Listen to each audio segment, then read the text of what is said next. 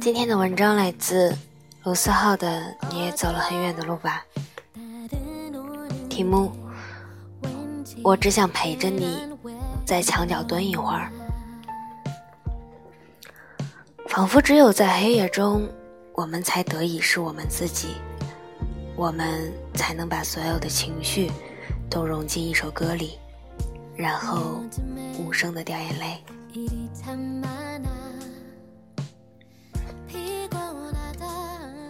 一，我二年级前不太能讲话，我生下来就得了一种病，先天性大舌头。那时我的舌头不能正常自由的前伸，舌尖不能上翘。后来我才知道这种病有一个学名，叫舌系带过短。简而言之，除了不太能讲话以外，吃饭咀嚼也有一些问题。童年时的我不以为意，以为这不是什么大不了的毛病。我妈妈说：“哈哈，没关系的，小朋友都是这样，不太能讲话的。”直到我上小学一年级，不对啊，妈妈，他们讲话都很流利啊。早会的我意识到。一定是我的舌头出了什么问题。回家质问我妈，我妈说：“浩浩，你再等一年，到时候我们就去做手术。”天哪，这么小的年纪就要做手术，太酷了吧！幼小的我想。事实上，这一点都不酷。至少在那一年。我被班级里的人嘲笑，可能很多孩子压根儿不知道“智障”到底是什么意思，就用这个词来形容我。你看那个智障，连话都讲不清楚呢。我虽然也不明白“智障”到底是个什么意思，但看他们的嘴脸就知道这不是什么好词。但那时我无能为力。打回去吧，因为不太吃肉。论体格，我压根儿打不过。骂回去吧，他大爷的！那时候我又不太能讲话，简直是一种天大的讽刺。只能忍着，想着他们骂着骂着就不骂了。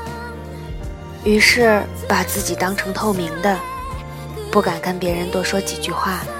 也不敢去外面跟其他小朋友玩。有次语文老师喊同学起来读课文，有个男同学举手站起来说：“老师，让卢思浩读吧。”满堂哄笑。我恨不得变成地上的灰尘，快让我隐身吧，快让我隐身吧！我在内心呼喊。这时有个人站起来。说：“老师，我觉得他们嘲笑一个人很没有礼貌。”整个教室瞬间安静下来。这个人就是我最好的朋友之一，包子。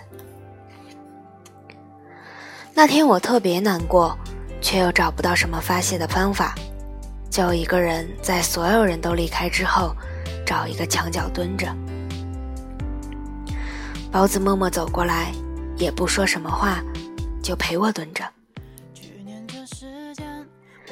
一年后，我做完手术，心想我要比那些嘲笑我的人更厉害，于是每天苦练念课文。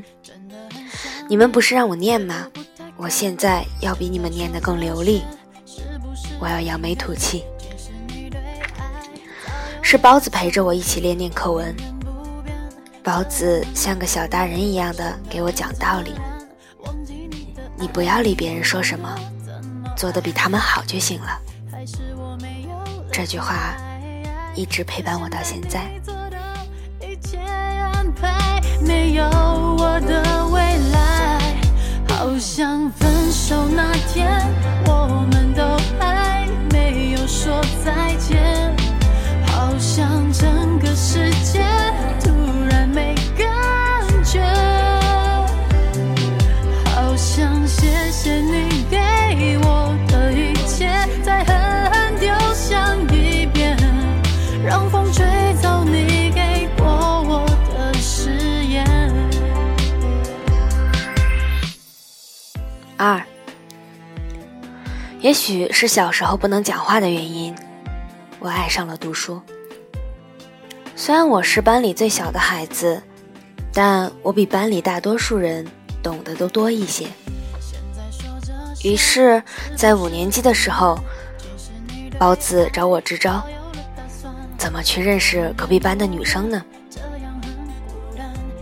我灵光一闪，说我回去看看书，书里面肯定有办法。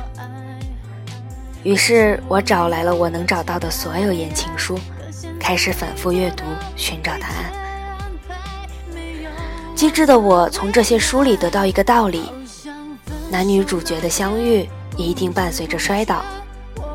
比如女主角在图书馆拿书的时候，一定会摔倒在男主角面前；比如女主角赶着去上课的时候，一定会跟男主角撞个满怀。第二天，我把这个真理告诉包子，包子深以为然。我们开始仔细观察隔壁班花的行动轨迹。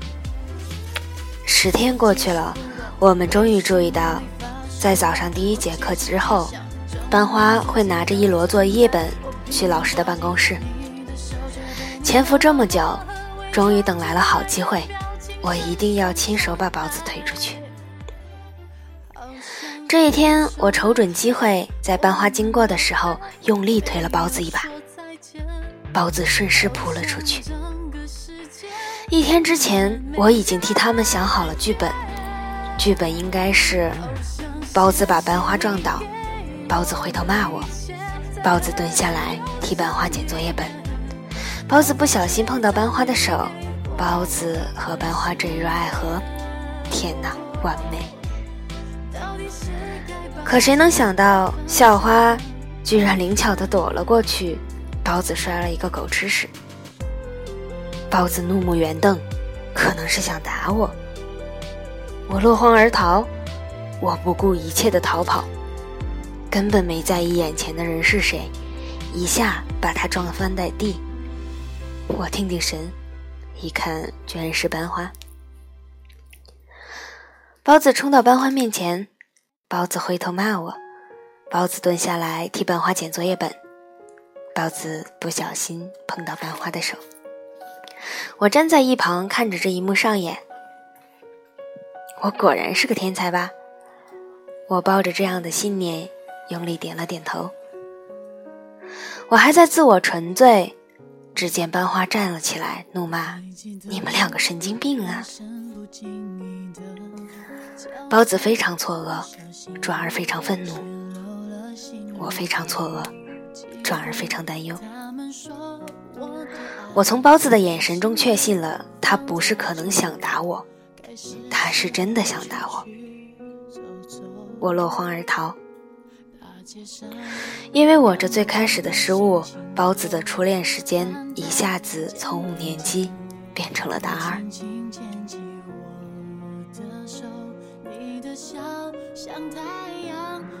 高二的时候，NBA 开始席卷中国，我们也看了 NBA，主队是火箭，人人都爱姚明和麦迪。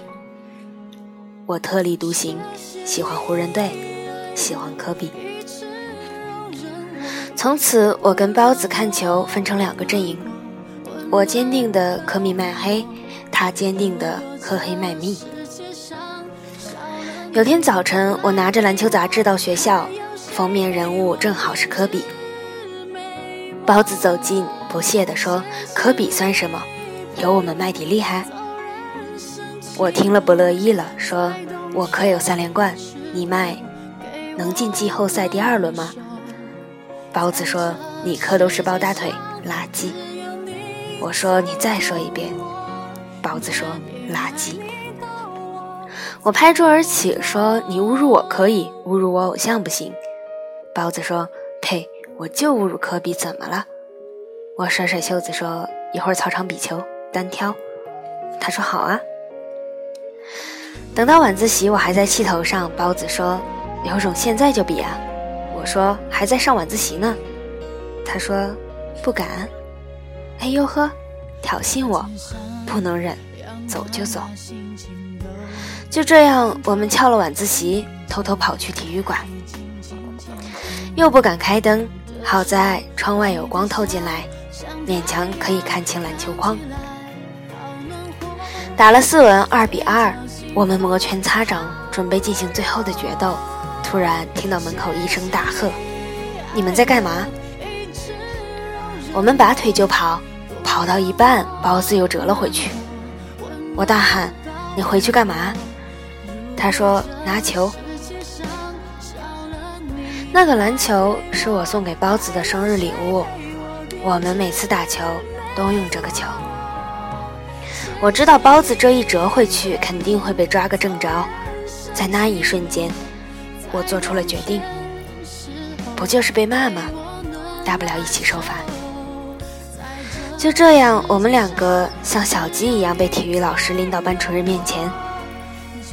班主任怒不可遏，把我们臭骂一顿。包子嚷嚷：“你们懂什么？这是男人之间的决斗。”班主任说：“哟，还得意起来了？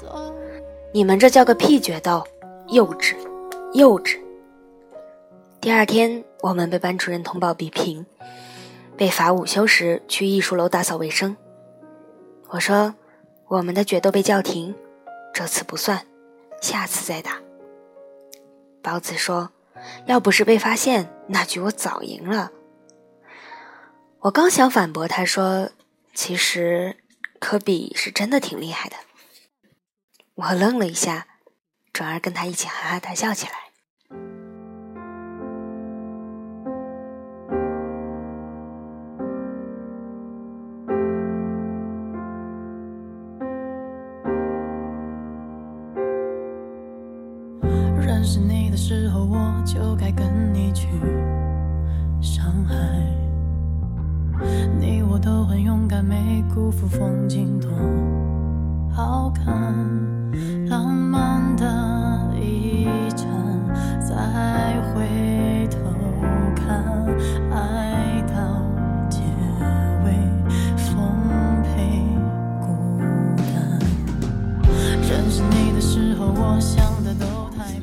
四，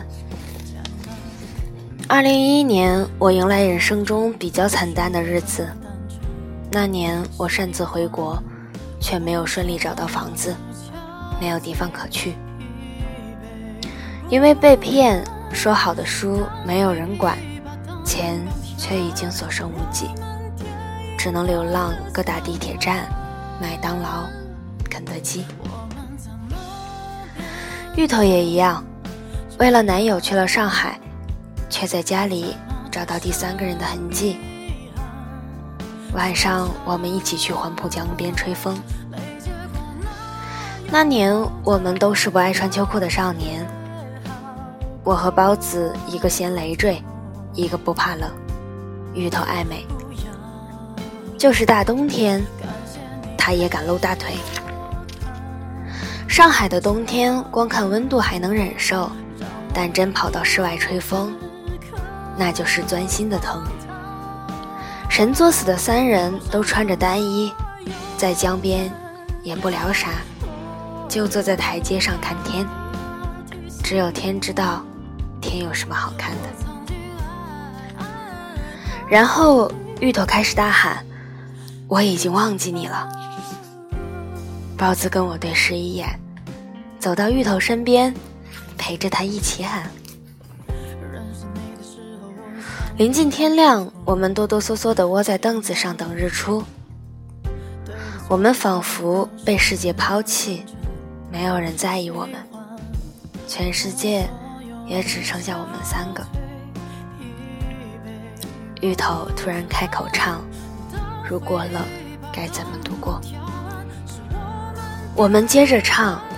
天边风光，身边的我，都不在你眼中。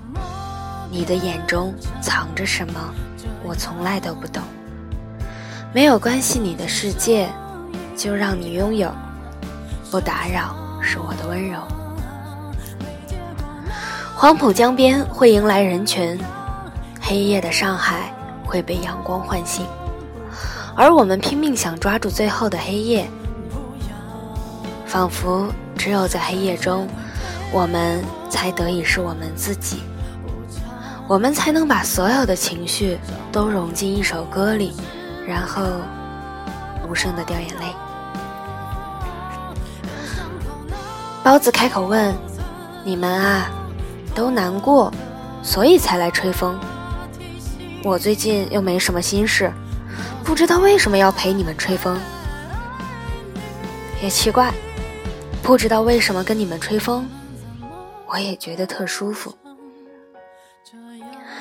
我哈哈大笑说：“或许因为这样，我们才是好朋友吧。”芋头擦干眼泪骂我：“气氛都被你破坏了。”然后我们三个都哈哈大笑起来。那是我第一次为了等日出看到天亮，从没想到以后有一天我会走遍全世界看日出。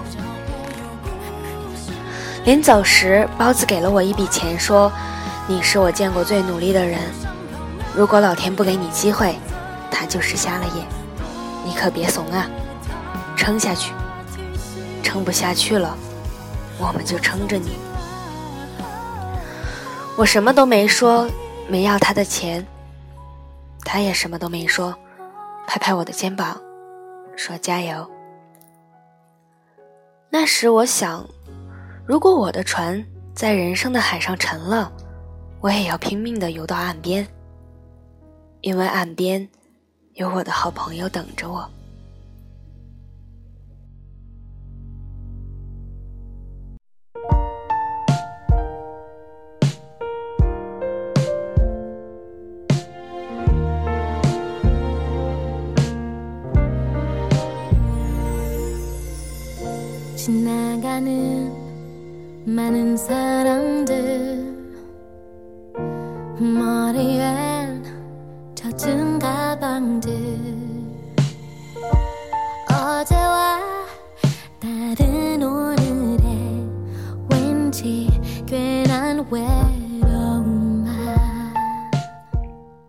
五，时间回到包子大二的时候，他遇上了他的初恋，毫无预兆的陷入爱河。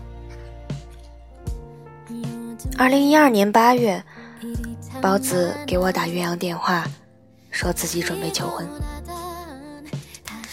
那时我正在睡梦中，迷迷糊糊的说：“真的吗？毕业没多久就结婚？”他大吼一声：“对啊，这就是我的理想！”我瞬间清醒，兴奋地从床上蹦起来，跟他一起制定他的求婚计划。脑海里突然想起五年级的时候，我们一起制定的认识班花大作战的计划，跟那次一样，包子的满腔热忱撞到了冰山，再次摔了一个狗吃屎。包子准备了盛大的求婚仪式，费尽心思弄来很多烟花。求婚那天，他先是放了远方的几束烟花，放完后对姑娘说：“怎么样？”姑娘笑靥如花，说：“好看。”包子神秘地说：“还有更好看的。”朋友们点起藏在他身后不远处的烟花。他却没有回头，那一刻，他眼里只有眼前睁大双眼、满脸欣喜的姑娘。就算烟花再美，也美不过眼前的良人。时机已到，包子求婚，姑娘却愣住了，没有同意，也没有拒绝。包子僵在原地，收回戒指。讪笑着说：“没关系，你不要有压力，我们之后再说。”三个月后，姑娘跟包子分手，说：“最近想了很多，可能我们还是不合适。”包子问：“哪里不合适了？”姑娘说：“我暂时还不想要婚姻，我还想自由一段时间。”包子慌忙说：“是不是那次求婚我给你压力了？你可以当做没发生过啊。”姑娘摇摇头说：“我们真的不合适。”就这样，姑娘消失在我们的生活中。那时我在包子身边，所有人都安慰包子，可我能读懂他的眼神。眼神里他说：“不要安慰我。”我说：“想去哪儿疯，我陪你。”他说：“我想出去走走。”我掏出钱包说：“好，我们打车。”包子笑着摇摇头说：“我想去的地方太远，要坐飞机。”我掏出银行卡说：“你说哪儿？我陪你去。”包子说：“好，你先回家收拾行李，一个小时后我们在这里集合。”一个小时后，我没有等到他，给他打电话，他说：“我已经到机场了。”你别赶过来了，我想一个人去一些地方看看。我没再追问，只是让他路上注意安全。一个半月，包子了无音讯。后来他回来了，我问去哪儿了，他说去了一些地方。给他记路上拍下的照片。我说知道他新的住址了。包子说哪能呢？旧地址。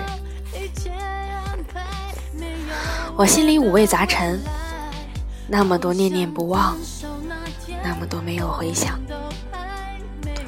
不知道该说什么，只好走到窗边透气。他走过来说：“道理我都懂的，你别劝我。”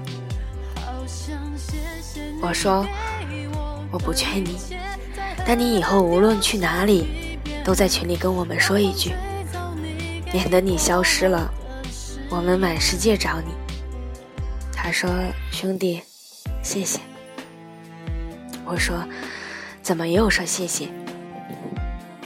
他说：“谢谢你没劝我。”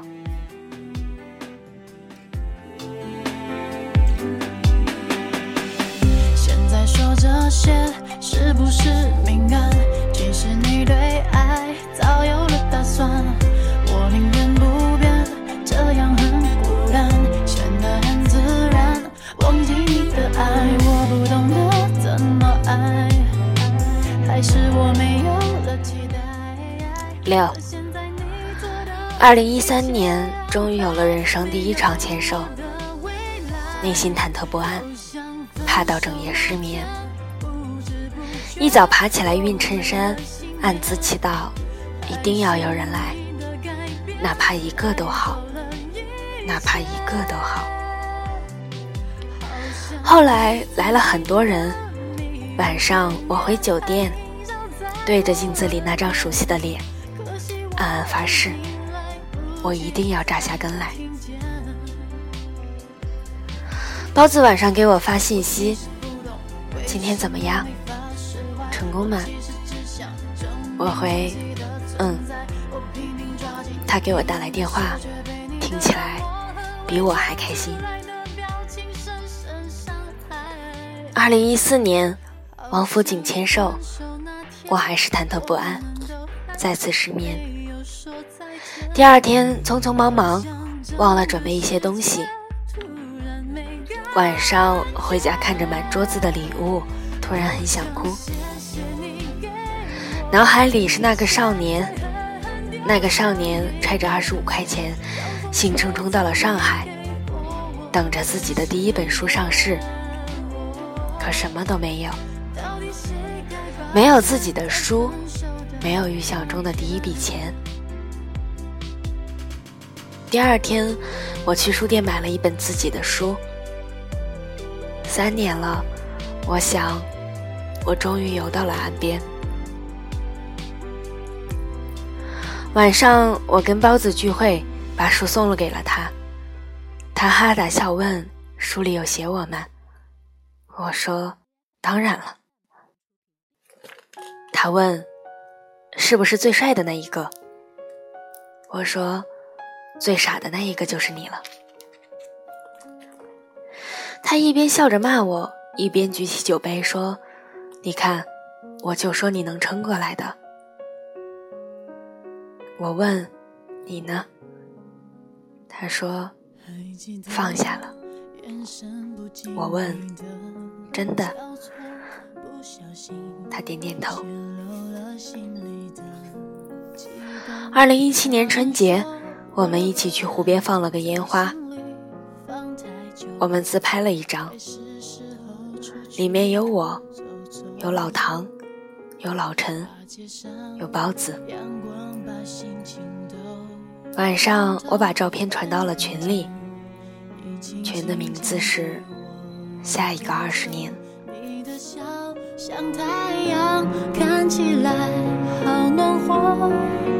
嘴角幸福好温柔，谢谢你爱我，一直容忍我，不让我难过，温暖包围我。如果温柔。谢谢你爱我一直容忍我不让我难过温暖包围我。如果这世界上少了你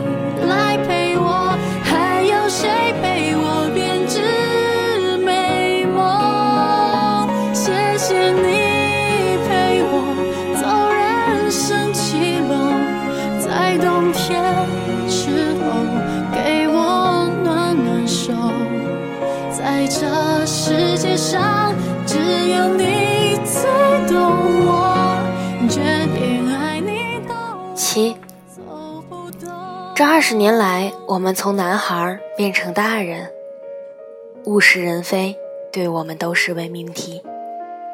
因为那些曾经存在过的建筑，早就要改头换面。那所初中已经被拆了，那所高中也已经面目全非。我有时自己走到熟悉的路边，却看不到熟悉的建筑，也会怀疑那些热血、热泪的青春是不是真的存在过。还好我有他们，能一起证明过去的一切是真实存在的，那些情感也是真实存在的。而我们这些年的相处模式就是这样。所有重要的日子都一起见证，彼此真心的祝福；那些难过的日子都一起陪伴，也不说些什么大道理。难过的时候，所有人都给你讲一堆大道理，只有你的好朋友懂你的沉默，陪你一起在墙角蹲着。给我暖暖手。